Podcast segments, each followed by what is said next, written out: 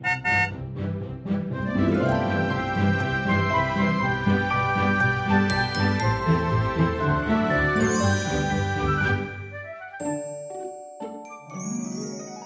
迎一起跟着 JK 过一年，陪你找到真心想做的事。大家好，我是 Jerome，我是 Kevin。我们来到这一季的第三集。我们其实之前啊，前两集我们有讲到说，其实，在这一季啊，就是这个二元化的这个等分啊，其实我们要谈的其实就是关系，而且是一个合作，共同去创造一些什么的一个共创未来的一个关系。但是在讲到关系里面啊，一定就要讲到分。跟和这个议题，嗯，那前面我们都是讲说，其实是比较多 focus 在和的能力，就是怎么样开始啊，找到对的合作伙伴啊，进入一段正确的关系啊，和的部分。那今天我们就在这一集，因为是讲到三爻嘛，然后我们就要来聊聊看，其实结束分手也是一个能力哦。嗯，其实这种分手跟这一种一个关系里面的结束呢，其实并不代表是一定你觉得就是最简单的分手嘛。其实还是有很多不同在我们生命里面的层面下面，都是会有一个结束的一个经历的。举例说，分手啦，离婚啦。离职也是啊，然后可能你现在是离开了你原生家庭去成家立室，然后可能你去跟你的派档去拆伙，或者是你跟你的朋友去绝交。其实生命里面我们真的出现很多很多的这一种关系里面的结束，或者是换成一个不同的样子。继续存在的。嗯，我们现在要看看三爻，因为这个是这一季第三集。那第三集我们通常会用一个比较三爻的角度跟三爻的概念。那三爻其实它有一个关键字，就叫做断裂。我觉得三爻真的是蛮令人佩服的，因为他们在这个当下如果跟你断裂之后，也许过一段时间之后，诶，如果你们又相遇，然后在那个时间点上，他觉得说，诶，我们又可以继续合作的话，诶，他又可以复合哦。嗯，对，这点你这个四爻你做得到吗？其实我真的觉得这个东西很难，因为我记得我当初上人类图的课的时候啊，就是听说有一些三爻的朋友说，其实我对你没有恶意啊，我没有 take it personal，我没有针对你个人啊，只是我觉得现在我要在念书上面要删除一些朋友，是因为我想让我 FB 里面更整齐一点，嗯，更清洁一点。然后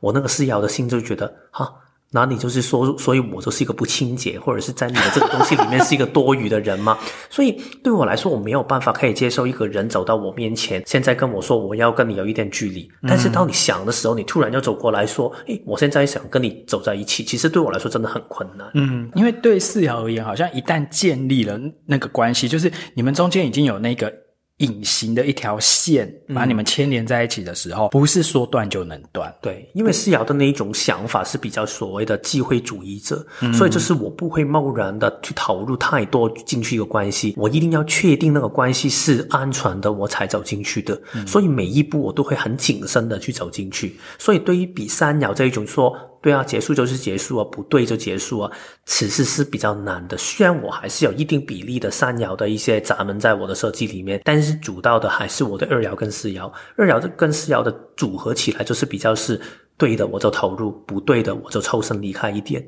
嗯、但是对于那种。我一时跟你在一起，一时不跟你在一起，真的是比较困难。嗯，但是主要你呢，你是一个六二嘛，对，有时候说三十岁以前的时候啊，你会更能够体会或者是活出那种三爻的。感觉你会有这个感觉吗？我是觉得三爻，呃，就是我六爻在三十岁之前跟三十岁之后，我觉得在交朋友上面，好像真的会你会换一批人的感觉。嗯、对，那三十岁之前的那一些人，你在三十岁之后再遇到的时候，我自己会觉得说，反而有一种尴尬感。因为他认识的我是从前的我，但是因为我经过三十岁以后，其实我的人生有很大的转变，嗯，然后我变得跟以前都完全不一样的一个人，所以我会觉得说，跟他们如果再重新连接上的话，就是又要再重新适应，嗯，彼此都要重新适应，对啊，所以我觉得还蛮有意思的。那你在生命里面喜欢的东西会不会也这样？就是可能现在我也是这样，我觉得会耶，就是会一时一时，那甚至是以前，譬如说曾经住过的地方，然后。后来，如果你搬走了，好像也不会想要再回去，因因为有些人不是会呃怀旧，会想要再回去看一看或干嘛干嘛。那我觉得我好像都是属于那种不太回头的那种，嗯，所以经历过了就够了，可以了。嗯，尤其是因为我又有二爻嘛，嗯，那二爻的人其实在建立关系上面就是那种不是零就是一百，嗯，就是非常极端、非常偏执。所以一旦一个关系结束之后，好像。对我来说是更难，有叫做什么复合，或者是甚至还可以什么做朋友，对我，我是从来都没有办法再做朋友的人。这个对我来说真的差很远的，因为就算我以前在可能在念书的时间啊，给霸凌过等等，然后那个人他如果想走过来跟我做朋友的话，如果现在我感觉到你可以给我诚意的话，我觉得因为我们有共同回忆，所以我们还是可以建立一些什么东西起来。嗯，我之前有听过一个说法，我自己是很有感觉，就是说所谓四爻的一种的。观念呢，就是其实你是一串一串，好像一个剥洋葱的一种感觉，嗯，所以你永远跟一个人很难可以完全的去断裂的，嗯，你一定会拉着一个最，你会藕断丝连，对对对对对，就是他总有一丝的机会，你最后可以跟他走回去，因为我们刚才说四爻是一个机会主义者嘛，嗯，所以那种观念就是你永远都会留一线。日后好相见嘛，哦，所以就是我永远没有办法可以断得很彻底，所以这个也会形成一种对我来说的压力。然后我觉得这个是在为什么我们今天会说一些关于其实分离为什么会这么困难，或者是这么痛苦，为什么我们这么难可以好像三爻的那一种态度，诶，我们就是断裂啊，我们就是可以重新开始。其中有一个原因就是因为其实人是一个很习惯性的生物，对，在这个习惯性上面呢，其实你要我要。把以往过往可能二三十年里面的一些关系跟一些人生观改变，不是不可以，但是不容易。尤其是我觉得，好像我这一种四爻的设计，嗯，或者是有一些人他们是所谓的空白皮中性，嗯，这个就是为什么我们常常会说，我们都希望关系可以好聚好散，可是有些人他真的就是。比较困难做到好聚好散，嗯，对，所以你刚才已经讲到说，为什么会分离好难，或者是分手好难的，呃，其中一个原因，嗯，就是因为那是一个惯性，对，对，就是如果我已经很习惯跟某一个人一起共事，或者是很习惯跟一个人在一个屋檐下，或是我们已经有一个固定的一个运作的模式或相处的模式之后，突然间你把这一个人给抽离，嗯，那你又要重新去适应你生活的整个惯性跟节奏。在我自己眼里面呢、啊，我觉得这一种不适应感，当然这是每一个人都不同嘛。好像我们刚才说的，如果你三爻比较重的人，可能你真的会比较觉得 OK 啊，没关系啊。但是四爻比较重的人的话，他可能就会特别在意这一种关系里面的一种断裂跟。不习惯感，他需要更多的时间慢慢去适应过去的。嗯，然后我自己觉得另外有两个设计特别也可以多注意一下，就是空白的 P 中心跟空白的 G 中心。嗯，因为空白 P 中心其实你会很容易因为那个关系里面的不习惯，你会觉得不安全，所以你会很想念住这个关系。但是我自己是 P 中心有定义，但是我 G 中心没有定义，嗯，我也会很害怕关系里面的不习惯，嗯，因为好像它这个关系的断裂会让你生命里面的一部分。突然不见了，嗯，你会有这个感觉吗？就是如果有一个人离开了你，或者是你突然可能换了一个另外一个工作，你会觉得你的生命好像，诶，会不会我缺了一部分的我吗？我觉得一开始会，因为一开始的时候，因为人毕竟是一个习惯的动物，嗯，而且人也是很感情的动物，所以你都还是会有一个失落感。那个关系的结果跟你所期待的不一样的时候，嗯，你其实某种程度一定会有一个失落感。嗯，可是我觉得我可能会适应的比较快。因为我就会知道说啊，人生中本来就不是所有的事都会照你的期待走啊。嗯，那尤其是关系是两个人的事情，其实不是你单方面努力或者是你单方面尽力就可以让这个关系经营的好。嗯，一定要双方都愿意。我感觉听起来有一点像你的情绪过了一阵子之后啊，你就开始走进一个平复的状态，嗯，然后你可以看到那个事情的状态应该是什么，可以用一个比较客观的眼光去感觉到它了。对啊，而且其实像比如说你刚才讲到说空白居中心跟空白皮中心嘛，那以前像我们在学人类图的时候啊，通常就是只会讲到那个空白皮中心。对对对，对。因为 P 中心的那个，所以就要学的功课就是说，你是不是又在紧抓不放某个关系或工作嘛？因为很害怕又一个人落单或干嘛，没有安全感。可是其实我觉得空白居中心的那种紧抓不放，是我日后慢慢从身边的这些空白居中心的人身上才知道说，哦，原来。空白居中心的人对于居居中心有颜色的人的那个依赖感，其实也是非常强的。会，对啊，而且那种感觉是，觉得如果对方不在了的话，他就会不知道自己是谁。嗯，就是那种我我是谁，我在哪，我要干嘛的那种感觉。对啊，所以如果生命里面突然有一个改变，举我的例子来说就好了。嗯、从一个香港人现在住在台湾，其实我的身份认同也会变成是一种，就是那我是谁的这一种，嗯、其实也是会出现的。但是我觉得那个最大的差别是，P 中心是关于安全感的，而居中心是关于方向感的，关于自我认同。对对对，所以它是两个不同面貌的一种呈现吧。嗯，但是他也是会在这个关系里面那种不习惯的感觉还是会明确的。嗯，而且我觉得有的时候一个习惯是说，比如说你们两个人，不管你们是工作的 partner 或者是生活中的 partner，其实就是你们有你们两个人之间的那种分工合作。嗯，那如果已经大家都行之有年，就是你做什么我做什么，然后你已经很习惯的说，哦，我就是只做我这方面，嗯、我就只会好。比如说我们两个一起合作录音，对不对？但是。通常都是你做后端的这些剪接啊，然后上架啊这些。然后如果哪一天，比如说假设我们拆伙的话，哎，如果我自己也要去做这方面的话，我就会觉得非常非常的麻烦。嗯，所以其实有的时候惯性也是因为你是为了要省事。嗯，就是你是不想要再有一个新的大的变动，或者是觉得因为害怕未知嘛，总觉得说啊没关系，我们就是照我们既定的这个模式继续走下去，是对大家来讲都是最省力也最省麻烦。其实我觉得这个也真的是真的，就好像在我们这个 Global Cycle 里面，我们不是常常说，就是二零二七年之前，我们一直走在一个四百多年的一个 planning。Planning 的一个计划的一个时代嘛，嗯、其实计划的时代里面很强调的一个东西是分工。对，所以其实刚才这一种的合作跟习惯，很大程度上，我觉得主任说的很好，就是那种分工。我会想到我以前在工作的时候，当你做走在一个工作里面呢，有一些人他们可以不停在一个公司里面爬升，其实是因为他很熟悉这个公司的运作，嗯、然后他很清楚那个分分工。你会越做那个分工，你越擅长。但是你会发现，如果他换了一个老板，或者是你换到别的公司的时候，他突然好像完全迷失了，因为他擅长的东西不见得是未来那个老板或者是新的公司他们想要的东西。好像刚才 Jerome 说的，可能现在我擅长的是比较去负责去剪接，然后 Jerome 擅长的举例说是表达一些比较有结构性的说法。如果我们真的拆火了，然后我们分别要去做一些我们不熟悉的部分的话，那整个系。情就要重新适应，很多人就会害怕要面对自己一些不熟悉的地方，然后去。拒绝去分离，但是有时候，如果我们拒绝这样去做的时候，等于我们也放弃了自己学习的可能性。因为人一定要透过不同的学习，或者是跟其他不同的人合作，你才可以去接触到自己不同的面貌，让自己可以学得更完整，也成长的。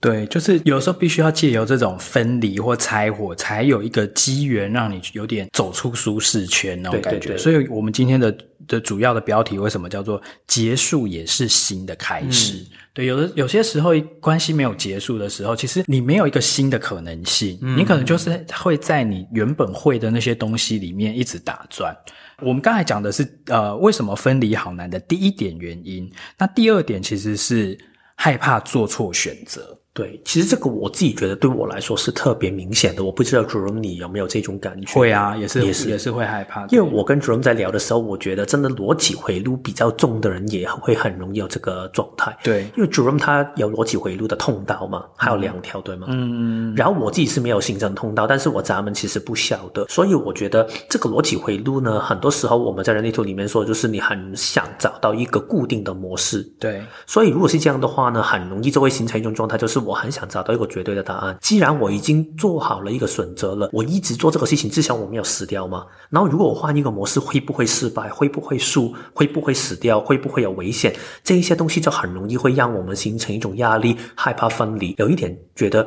如果我不分离，可能我会觉得不舒服跟不开心。但是如果分离，可能会有危险哦。那这个东西就会变成是一种很大的拉扯了。嗯，那但是其实人生是不可能完全都不犯错的，嗯，因为如果没犯错的话，就代表说其实我们也没有机会去学到一些教训。或者是说没有办法看到自己在决策上面的一些盲点，嗯，一些误区，所以其实做错选择其实是必然会发生的一件事情，对啊，所以其实怕也没有用，那你还不如就转念一个心态，去告诉自己说，其实有的时候选错啊，也是一个对的过程，嗯，而且我觉得越有一句话就是，你越年轻的时候犯错的话，其实你越可以有能力去把它弥补回来，或者是学习嘛，嗯、对，有有一个例子就是，如果你二十多岁的时候，你现在。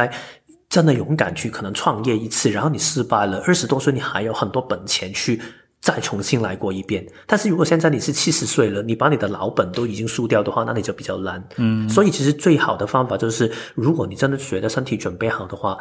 你还是会害怕失败，还是会害怕错过，但是越早去尝试的话。你越早可以学习，然后你到后来的时候，就算你再失败跟跌倒的话，你更有力气跟经验可以重新站起来。嗯，对啊，因为其实你看，像我们刚才讲的第一个跟第二个，就是第一个是因为害怕习惯被改变，然后第二个是害怕做决定。你看，其实，在限制我们去做分离这个动作，都是出于一种恐惧，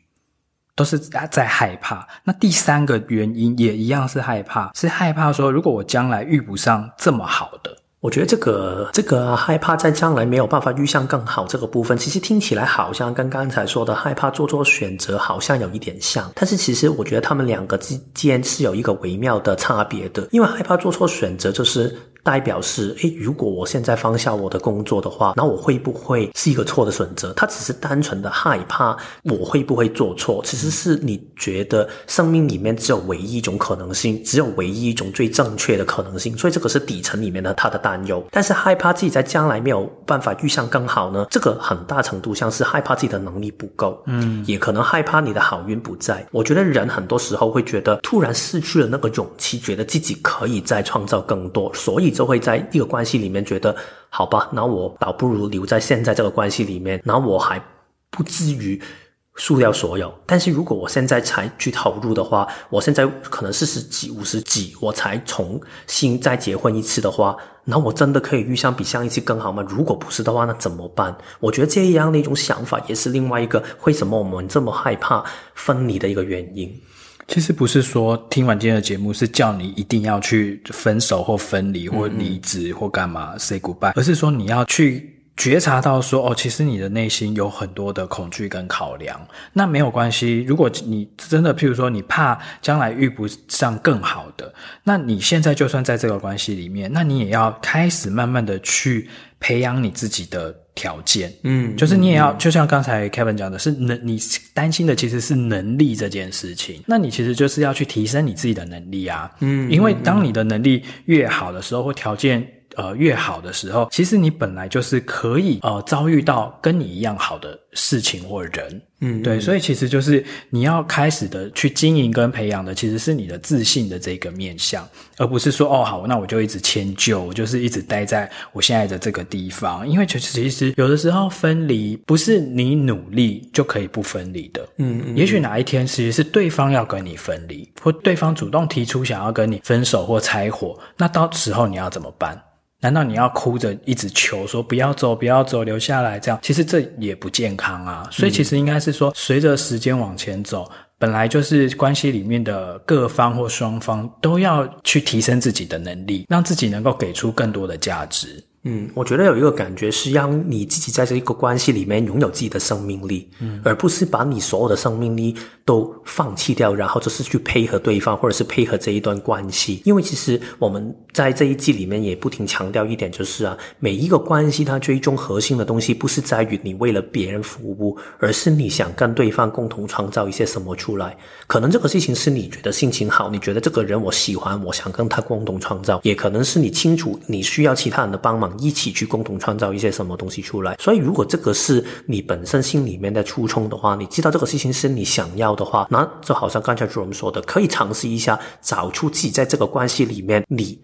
的卖点是什么。因为当你们可以走在一个关系里面，一定有一些东西是对方珍惜你的这个付出的，所以你一定在一个关系里面一定会有价值的。如果没有的话，就好好找回来。如果你在一个关系里面有你的价值的话，那你就不用担心分离了，因为你一定可以有能力找到一个适合你的人，只要你有你的价值的话。嗯，而且有的时候，当对方想要跟你分手的时候，其实就算你很有价值，还是有可能会被人家分手的。所以，其实价值这件事情跟人家要不要跟你在一起。它有的时候是可以挂钩，但有的时候它又是脱钩的。嗯，所以重点还是说你自己要的是什么？嗯，怎么样会让你快乐？怎么样会让你心情好？其实这些都是你没有办法逃避，必须要自己去负起责任的地方。对对，因为我刚才说那个价值是你是有什么东西是值得其他人跟你一起走在一起的。但是好像刚才 Jerome 说的那个分离，其实有时候不是你价值够不够的问题，所以不要觉得你要跟对方分离，是不是这一段关系你失败了？或者是，是不是我不够好，对对对，所以他才会走，或者是对方不够好，所以你要离开他。其实不是这样的，只是刚好大家要的东西不同。嗯，我常常举一个最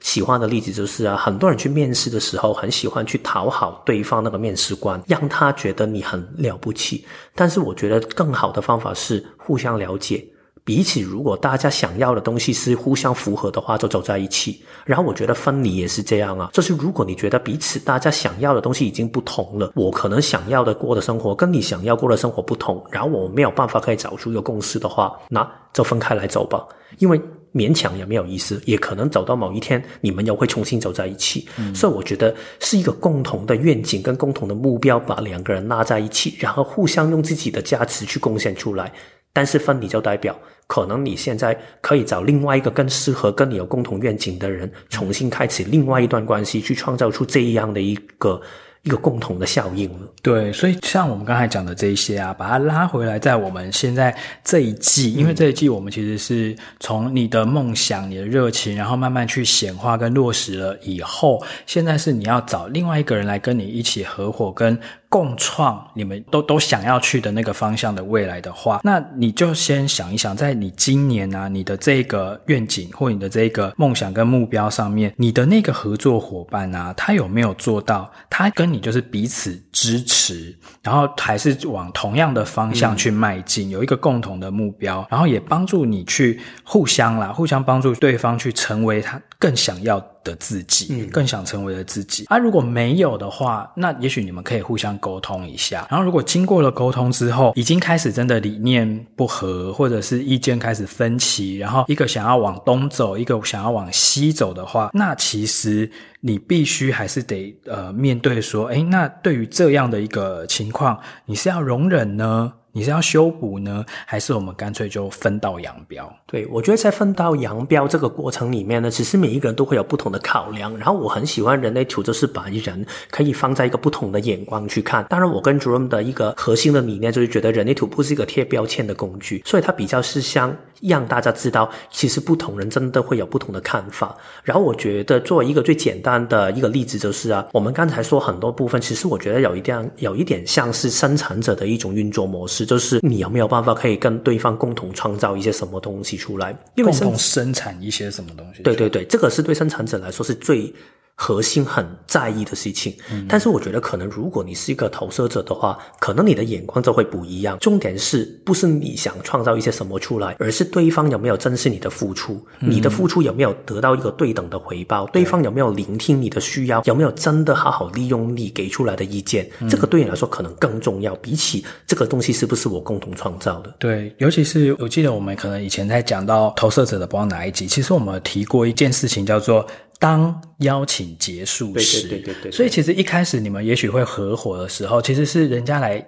因为你投射者你要等待被邀请嘛，你可能有一个专长，你有一个才华，或者你有什么很特殊的一些能力，被你的伯乐看见了，他赏识你，然后他来邀请你去跟他一起合作。但是邀请这件事情不是他。无限期的都会在那边，它会有结束的一刻。就是如如果你开始感觉到说对方没有像从前这么的重视你的意见，没有这么样的去相信你的判断，然后甚至对你爱理不理的这样子，其实也没有很看见你的价值，没有很珍惜你的话，那其实你自己作为投射者，你要去 sense 到说啊，可能是当时的那个邀请。的能量已经结束了。嗯，那其实邀请结束了的时候，那就是也是代表说啊，大家可能就是已经要好聚好散了。那你就不要很执着，然后觉得说，哎，我要再更加倍的努力，我要去让他回心转意，或者是让他重新爱上，让他看见我的价值。对对对，因为其实那个时候就是你一直不断的在发起，对对对，对，然后越发起。别人只会更 ignore 你，更冷落你，最后你就会更苦涩。对，因为投射者的能量很聚焦。当你很渴望，举例说，现在你觉得你的老板不懂珍惜你，然后你觉得你需要一个升迁的机会的话，那你不停的去盯着他。你什么时候给我升迁？什么时候给我升迁？对方就会怕了你，因为他觉得那个能量好像很苛索，虽然他可能看不出那个能量，但是他会感受到的。所以我觉得好像刚才主任没有说到的，就是好好的去整理出自己的价值是什么。如果你知道自己的价值是什么，然后刚好是对方真的不需要你这个价值，其实不是他是一个坏人，也不是你的能力有问题，只是可能刚好他不需要你而已。然后你就找到一个人，他真的需要你的能力，就很好了。对，那我们刚才讲了生产者、投射者。那如果你今天是一个显示者，然后在你的这个关系里面，你开始觉得说，哎，开始。跟你要的不一样，因为其实显示者，你一定要知道你要的是什么，嗯、你不要在那边就是有点好像随波逐流，或者是啊看对方，对方要怎样我都配合，显示说了算。对，显示者不要走这个配合路线，显示者你一定要很清楚的知道说，我就是要往东，或者是我就是要往南，我就是要什么什么什么。因为当你知道你自己要的是什么的时候，你才会由内而外的生出一个力量，嗯，生出一个动能去达到。那如果今天显示者你已经觉得，或者你已经感觉到对方其实跟你已经不同心同德，然后也没有要往同样的方向前进的时候，我觉得显示者要学习的就是你要主动的去告知这件事情，或者是你甚至是要主动提分手的那一方。嗯，我再补充多一个，我觉得显示者尤其是如果你已经感觉到在这个群体里面，或者是这个关系里面，你已经没有影响力了，就是你说出来的话其实都没有人想听，你说出来的话其实好像推动了不了什么，那代表其实这个群体可能已经不适合你。因为显示者的力量不代表他不可以做自己的事情，但是很多时候是他要透过一群人来做事情的时候，这个事情的发挥才可以最好用到显示者的能量。所以最适合的地方就是大家都会觉得你说的话我很认同，所以你一表达你的发起的时候，其他人就会跟随。如果没有这个效果的话，那就好好的考量会不会找到一个更适合你的地方。但是如果再退后一步，先不要说你有没有发挥影响力，如果这个环境是你不停给其他人吩咐你做事情，然后去抓住你的手，去说你要怎么去做，怎么去做，不停的控制你的话，我觉得这个是第一步，你一定要留意到，可能这个关系真的是时候你要跟他说分手了，因为你需要的是一个空间去做你自己觉得认同的事情。嗯，而且显示者真的很不适合去当那种听命行事的那种角色，嗯，因为他们其实都是很主动积极，或者是说很不喜欢人家教他，就是。对他的事情就是评断或指手画脚，或告诉他事情该怎么做。嗯，所以其实显示者就是你要先很清楚的知道你要什么，然后要怎么样做到之后，再来就是你要找到适合，你要主动哦，主动的去找，就是去结盟，嗯，对你而言正确的伙伴。如果你一直在一个团体里面，你觉得推大家做什么，大家都不理你，然后大家都其实没有什么动力，那就是代表说你要换一群人。对对对对，因为这些推不动的人，其实不见得是你有问题。问题是因为你没有找到正确的合作伙伴。嗯嗯嗯。然后最后就是反映者了。我觉得反映者是一个很有趣的存在，因为其实他本身的角色在这个世界下面就是一种很体验型的一个角色，所以我觉得他本身天生的特质就是不适合长期。困在同一种的关系里面，是适合跑到不同的关系里面去体验不同的人的合作等等这些事情，去丰富他自己的经历跟体验的。所以我觉得，如果对你来说更可以放开一点，就是对于跟错的关系，其实对你来说根本不重要，重要的是不要让自己在一个关系里面觉得闷。觉得已经觉得失望了，好像很闷，好很没有惊喜。不停的换不同的环境，跟不同的人合作，对你来说是最开心的一个经历吧？对啊，因为因为反应者要的就是 surprise 嘛，嗯、就是要一直有这种无限的惊喜，或者是很多这种不预期的一些经验，然后他就觉得啊，好有趣，好好玩，好新奇。因为反应者其实喜欢的是一种新奇有趣的感觉。你如果叫他在一个一直重复，然后就是规律性、规律性，或者是没有什么新鲜感的事情、嗯、做。久了，其实很容易，它就会腻掉。嗯，对啊。但是以上我们讲的这，不管你是生产者、投射者、显示者还是反应者，如果你发现你现在啊，在一个关系里面，你早就已经很想走了，但是你又一直走不了，你又一直没有办法脱离。那请你去听我们刚才上面讲的那三个，为什么分手好难？你是卡在了习惯性，还是你卡在了你害怕做错选择，还是你害怕你将来遇不上那更好的？那你就要从各个不同的方向去做一些调整。嗯。而且我觉得重要的是，你可能看到这三个东西里面，你的这些恐惧会有。其实我觉得我们的目标不是让我们变成一个完全没有恐惧的人，对，而是当你知道有这些恐惧的时候，但是你清楚自己想要的是什么，所以你会带着这一些恐惧，接受自己会有这些恐惧，但是还是向前走。然后对我们来说，向前走的就是，如果你真的决定了这个关系真的是。我是决定要离开了，虽然我带有恐惧。那下一步就是如何理性跟勇敢的去跟对方去说分手了。对，我觉得这个是我们这一集啊，最主要那个时候我们在讨论的时候，我们最想要告诉大家的，因为我们有说了嘛，就是一段关系里面啊，一开始的时候考验的其实是在一起的能力、合的能力。可是，一段关系走不下去，或者是必须要结束的时候，它考验的其实是你分的能力。所以，合的能力你也要有，譬如说你要怎么样跟。跟别人沟通，怎么样跟别人共事，不能说全部都是很自我，有你要求取人际之间的平衡，然后互相的需求都要互相满足，哈，这个是和的能力哦。但是再来另外一点就是分的能力了，分的能力也是同样必须要具备的。那分的能力其实就是一种要理性的分，而且要勇敢的分。不要那种好像提不起也放不下，嗯，对，就是如果今天你是那个要主动提分手的那一方的话，其实你可以不要很情绪化的，然后，哦，因为你怎样怎样啊，所以都是你的错啊，什么什么害我们，就是你可以是一个比较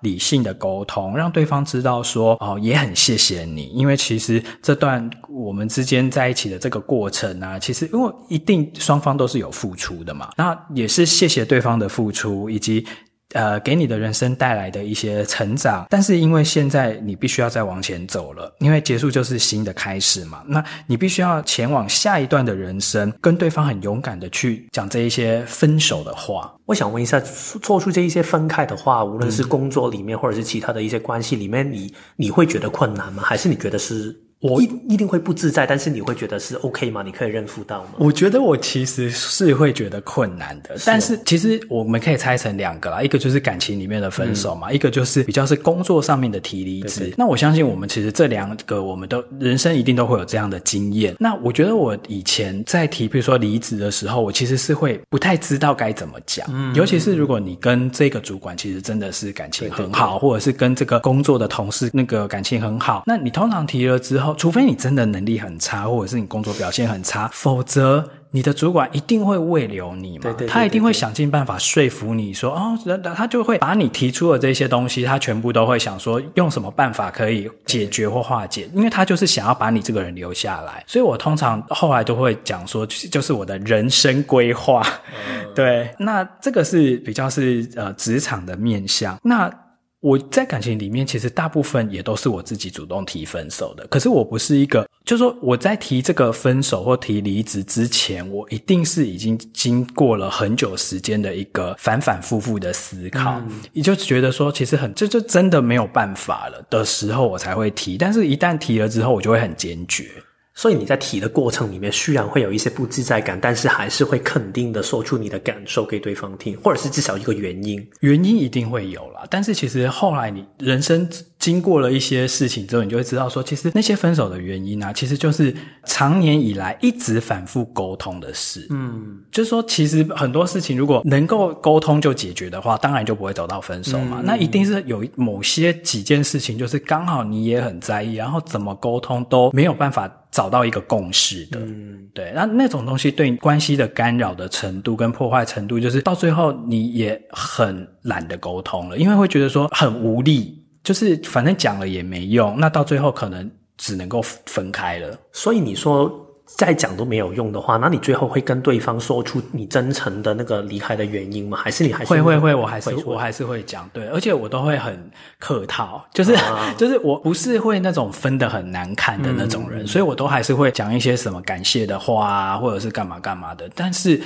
还是直接的，就是里面还是直接，但是用一个比较客套的方法去说。对，我不知道其他的六二人是不是这样，但是至少我是，只要我主动提分手，然后对方的那些什么联络方式啊，然后那些我就会当下我就是封锁兼删除。哦，你会封锁？嗯，我我是会断的非常非常明确的。嗯，然后甚至我们一些共同，就是因为那么久的时间，你会有一些共同的朋友嘛。然后如果共同的朋友，譬如说我们一起见面或者是吃饭的时候，跟我聊到他，我都会说，哎，不用跟我讲他的事情，我不想知道。嗯，对。因为为什么我会想问呢？是因为你跟我的设计有一个部分很大的不同，是你情绪中心跟心脏中心的定义，而我都是开放。嗯哼。然后我刚才在说这个理性跟勇敢的去做分开的部分呢，我觉得对我来说，在一个和的关系里面去找到那个平衡。对我来说已经是一个很大的课题，但是我觉得对我来说分的课题更难，因为我觉得我很想在那个场合去避免那个冲突，也很害怕对方会说出什么样的话来，所以我通常会避免。然后我觉得自己一个算是夸张的例子嘛，就是我当时从我工作了八年的工作离职嘛，然后当时我当然也是要跟我的老板去解释很多东西，让他明白到我要离开等等的。然后我当时做了一个我现在还觉得不知道算不算后悔，但是我觉得可以做得更好的选择，就是我。当天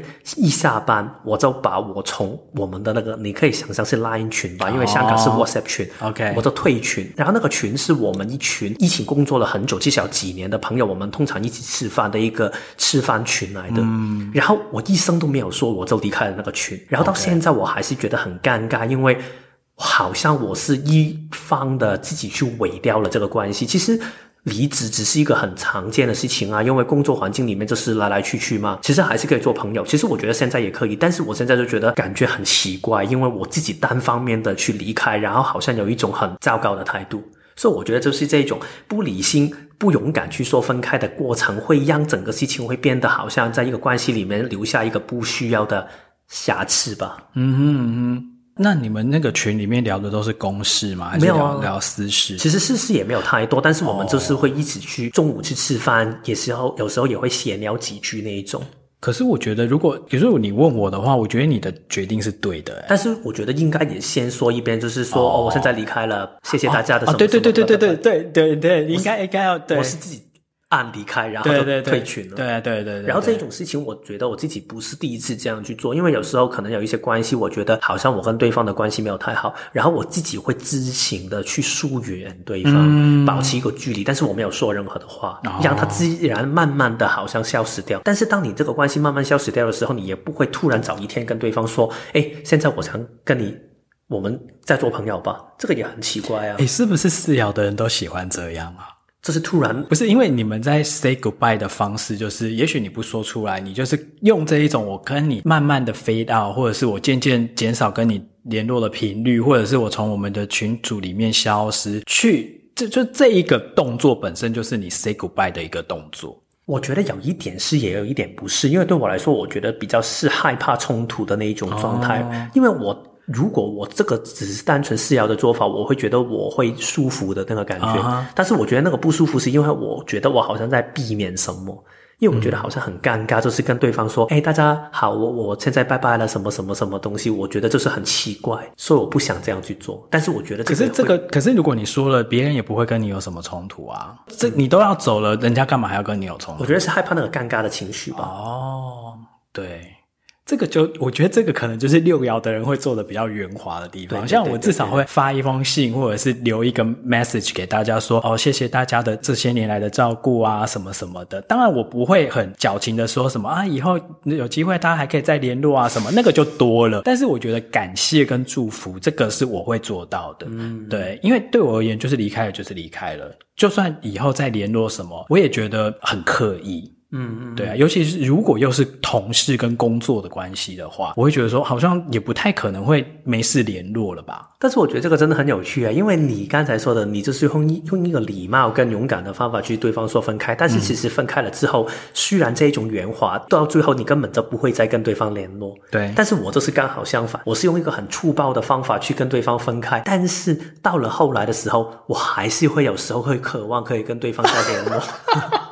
对，没有，就是因为你渴望、你在意这件事情，所以你才会用躲的、用逃的方式。那我是因为我本来就不在意了，所以我才能够讲出这，这 对对对，我才能够讲出这一些感话。嗯，对。但是我觉得无论是什么样的设计啊，我觉得这一种的理性跟勇敢其实也是很重要。要不，其实你真的是会破坏了一段可能在你生命里面有一定重要性的关系。真的，因为我觉得一段关系，你可能在那个当下觉得它已经不重要，甚至对你有伤害，嗯、但是当你走到可能再过十年、二十年，在你整个人生拉宏观来看的时候啊，每一段经历你都会觉得很珍惜，拥有过这段关系，就算在那个当下你觉得是一个坏透了的关系。对，所以我觉得我们这一集为什么题目会叫做好聚好散？我觉得这个也是人生慢慢经过了很多的历练，分分合合之后，其实我真的后来会觉得说，会出现在我们人生，甚至停留一阵子的人都不会是什么坏人，嗯，他一定也是一个不错的人。那其实何何必到最后必须要